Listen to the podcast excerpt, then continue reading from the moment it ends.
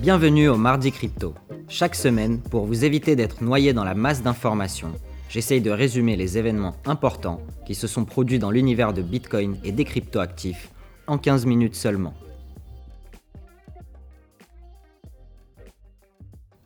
Bonjour, je m'appelle Anton et cette semaine, le podcast sera composé de trois parties. Partie 1, Quoi de neuf docteur, les chroniques d'une adoption globale, où cette semaine nous reviendrons sur le sujet de Bitcoin et sa consommation d'énergie. Partie 2, Où sont les instits nous ferons le point hebdomadaire sur les levées de fonds et la régulation. Et partie 3, Est-il trop tard pour acheter? Notre portefeuille virtuel, les analyses techniques et les données du réseau.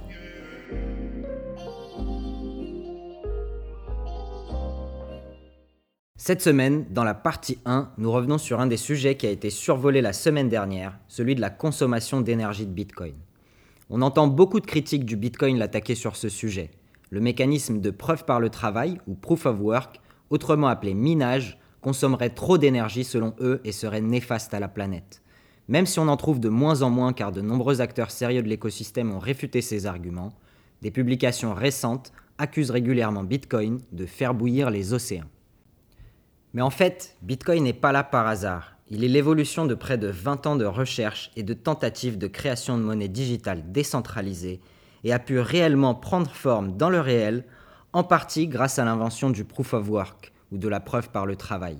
Si ce mécanisme n'existait pas, Bitcoin ne pourrait pas exister. Le proof of work ou le minage est le mécanisme de création monétaire du Bitcoin. Sans rentrer dans les détails techniques sur le fonctionnement, je vous propose d'imaginer ça comme une loterie. C'est une loterie où tout le monde peut générer ou créer un billet en faisant tourner un programme sur son ordinateur. Plus il y a de participants à la loterie, plus il devient cher de générer les tickets. Il est aussi très facile pour tous les participants de vérifier que le ticket gagnant n'est pas falsifié. Et le gagnant de cette loterie a le droit d'écrire toutes les transactions qui ont eu lieu lors des 10 minutes précédentes directement dans la blockchain Bitcoin et en échange, il reçoit 6,25 Bitcoin. Lorsqu'on passe du temps à étudier Bitcoin, on se rend rapidement compte que ce mécanisme de proof of work et donc de consommation d'énergie est une condition fondamentale pour garantir la décentralisation et la sécurité du réseau et de le rendre plus invulnérable aux attaques extérieures. Une série d'articles intéressants sur Le Journal du Coin traite de ce sujet et également l'excellent documentaire de Rémi Forte sur Arte, Le mystère Satoshi. Je vous mettrai les liens dans la description et la newsletter. C'est en partie ce qui distingue donc Bitcoin de la majorité des autres coins qui utilisent d'autres mécanismes de sécurisation de leur blockchain qui ne nécessitent pas, en surface, cette dépense d'énergie. On pourra reprocher donc au coin Proof of Stake de favoriser la centralisation, car seulement les acteurs les plus riches pourront se permettre d'opérer des nœuds et donc de valider les transactions, ce qui se terminera de toute façon par de grandes fermes de minage centralisées comme des data centers. Donc pour résumer, pour fonctionner correctement, Bitcoin doit consommer de plus en plus d'énergie au fur et à mesure que le nombre d'utilisateurs augmente. Il est donc important ici de s'extraire un petit peu des chiffres et rentrer dans une question plus philosophique. Quelle utilité produit Bitcoin pour l'humanité qui pourrait justifier sa consommation d'énergie? Comment cette consommation se compare à d'autres consommations énergétiques qui nous sont mieux connues? Combien d'énergie devrait consommer un système monétaire alternatif? Le réseau Bitcoin consomme actuellement moins d'énergie que toutes les décorations de Noël sur Terre. Vous savez, les petites guirlandes que tout le monde accroche dans son jardin et qui restent allumées toute la nuit. À votre avis, qu'est-ce qui est le plus utile?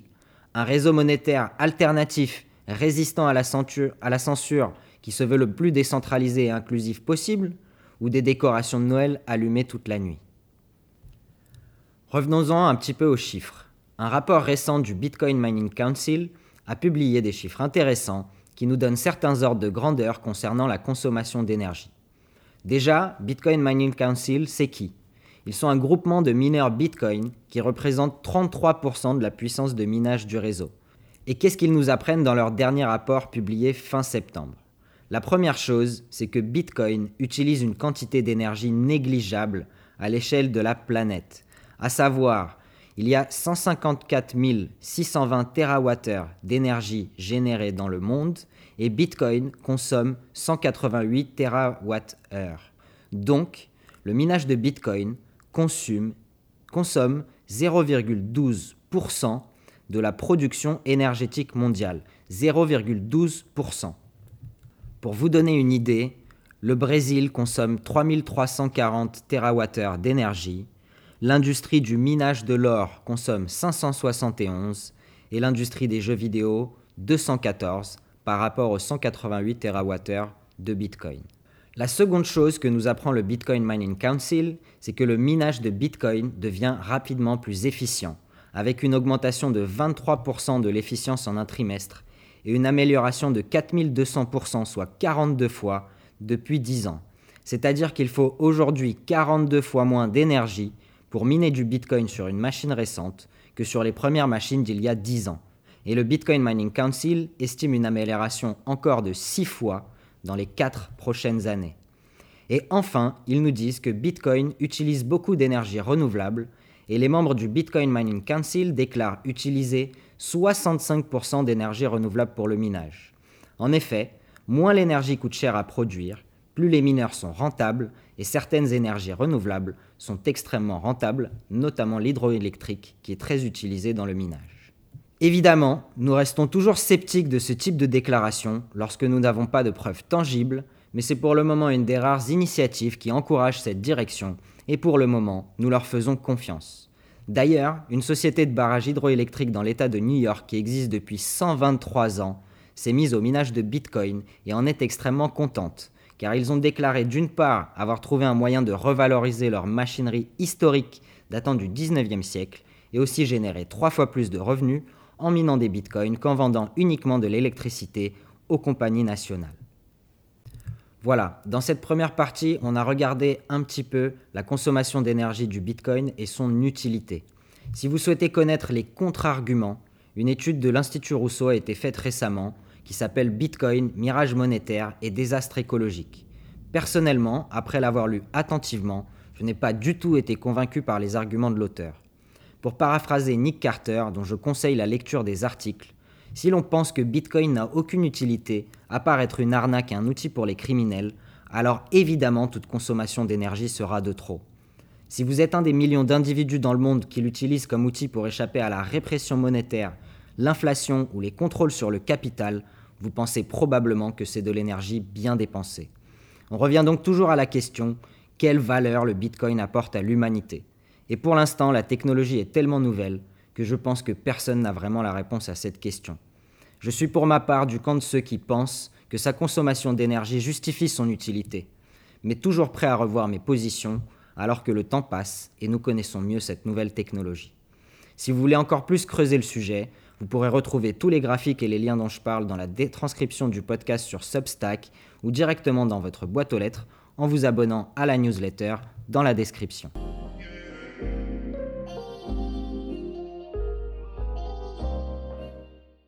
On attaque tout de suite la partie 2, où sont les instits, avec un point sur les levées de fonds et les prises de participation.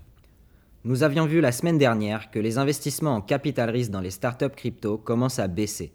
En effet, après avoir tenu une moyenne de 1 milliard par semaine depuis juillet, cette semaine seulement 655 millions sont levés en crypto. A noter que très peu d'investissements ont été faits en capital risque, seulement 400 millions, 250 millions supplémentaires sont levés par des fonds d'investissement pour investir dans l'écosystème et donc dans des startups futures, les secteurs du DeFi, des NFT et des services financiers sont comme toujours les secteurs les plus porteurs devant différents projets d'infrastructure visant à améliorer l'usage de différentes blockchains. Environ un quart des fonds est levé aux États-Unis, un cinquième additionnel aux Pays-Bas et un tiers des fonds a été levé dans des paradis fiscaux tels que les îles Vierges britanniques, les Caïmans et les Bermudes. Vous ferez ce que vous voulez avec ces informations. L'investissement en NFT et en DeFi commence-t-il à s'essouffler? On continue de suivre le sujet de près. En tout cas, une chose est certaine, ces levées de fonds et ces investissements ont grandement contribué à populariser les cryptoactifs auprès du grand public. Si en 2017-2018, les projets levaient des ICO directement auprès des utilisateurs en Bitcoin ou en Ether, on voit bien que ce marché s'est entre guillemets professionnalisé et ce sont les institutionnels qui se taillent la part du lion dans les attributions de tokens des différents nouveaux projets qui sortent. Il y a donc eu cette semaine des levées de fonds, mais aussi des pertes de fonds. Plus de 300 millions de dollars équivalents en tokens ont été dérobés par des hackers lors de deux attaques sur les sociétés Badger DAO et MonoX, ainsi que contre le wallet Bitmart. La DeFi a le vent en poupe, certes, mais il faut faire vraiment attention à la qualité technique des projets. On voit très régulièrement ce genre de scénario se produire dans le marché. Investisseurs, soyez vigilants. Et enfin, pour finir cette partie 2, un petit point sur Gary Gensler dont on n'a pas eu de nouvelles depuis longtemps.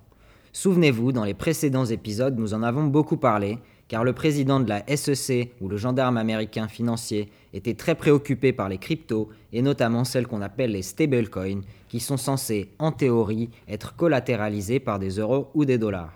Eh bien, cette semaine, Gary fait un énorme complément au Bitcoin à la conférence DACOM Summit 2021 en le qualifiant d'alternative hors ligne au système financier traditionnel. Oui, vous avez bien entendu, le patron des régulateurs américains a bien appelé le Bitcoin un système financier alternatif. Pas un investissement alternatif ou une réserve de valeur, mais bien un système financier alternatif, et ça, c'est très sérieux. Il a également mentionné que Bitcoin est un compétiteur pour le système bancaire américain. Il a surtout tracé une ligne rouge qui sépare Bitcoin des autres actifs digitaux, dont certains pour lui ressemblent fortement à des titres mobiliers, comme des actions ou des dérivés. Personnellement, je suis convaincu, comme je l'ai expliqué dans la première partie, que c'est bien le mécanisme de minage par preuve de travail ou proof of work qui distingue le Bitcoin des autres crypto-monnaies, et il semblerait que Gary Gensler partage cette vision des choses.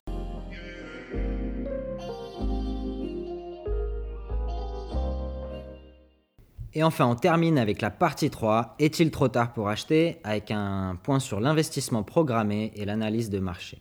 Je rappelle que les 20 euros du mardi crypto est une expérience d'investissement virtuelle. Elle sert à prouver que Bitcoin est un très bon investissement pour diversifier ses actifs avec une vision à long terme. Cette semaine, Bitcoin a réellement plongé, ce qui nous arrange bien pour le long terme. Comme on dit dans le milieu, buy the dip ou acheter la baisse.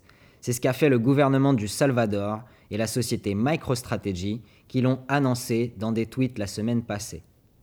En ce qui concerne le Salvador, les bitcoiners sont très excités par les perspectives qu'offre le bitcoin à ce pays en développement. Cependant, une équipe de bitcoiners s'est rendue sur place pour tester le système euh, il y a quelques semaines et Roxy de Découvre Bitcoin en a fait plusieurs reportages de terrain intéressants qui nuancent un petit peu ses avancées. Je vous mettrai les liens dans la description également. Les 20 euros du mardi crypto, donc, 20 euros sont investis cette semaine à 45 676 euros par Bitcoin et on obtient en échange 43 786 Satoshi. La performance du portefeuille depuis la création en juillet. Capital investi 260 euros, valeur totale du portefeuille 269 euros, profit 9 euros ou environ 3,3%, soit toujours 6 fois plus que le livret A.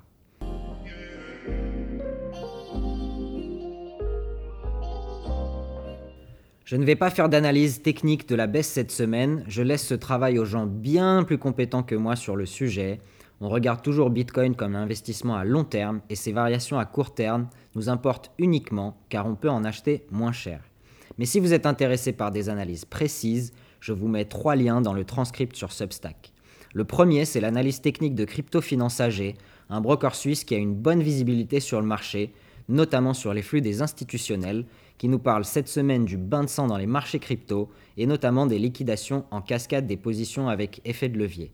Le second lien est l'analyse de Glassnode et leur Week on Chain qui nous parle de la même chose, mais comment ils ont vu le marché d'un point de vue des mouvements sur le réseau. Notamment, les pertes réalisées sur la chaîne le 4 décembre ont été comparables à celles des baisses de mai et juin 2021, ce qui pourrait indiquer qu'on ait atteint un plancher pour cette baisse-ci. Et enfin, la troisième est une suite de publications Twitter du chef trader d'Alameda Research, Sam Trabucco, sur comment les annonces des variants Covid impactent le marché. J'espère que vous trouverez ces analyses aussi intéressantes que moi.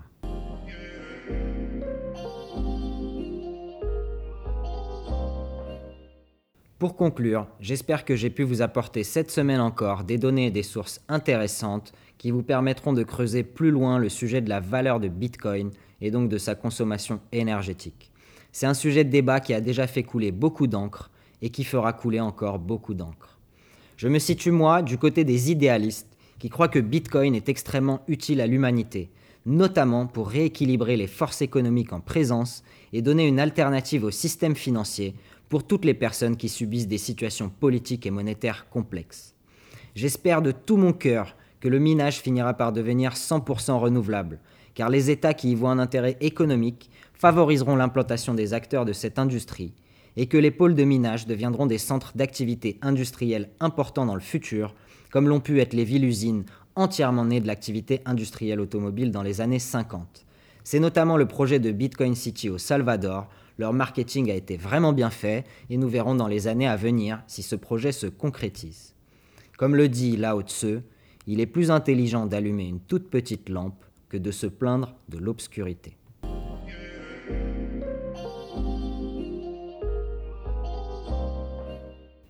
C'est tout pour cette semaine. Je vous invite à vous abonner à notre newsletter Substack, notre page Facebook, le Twitter et à notre chaîne YouTube le Mardi Crypto où nous retrouver sur SoundCloud, Spotify ou Apple Podcast. Si vous avez apprécié le contenu, laissez-nous une revue ou un commentaire sur les plateformes, ça nous aidera à nous faire connaître et toucher un public plus large qui pourrait être intéressé par ces sujets.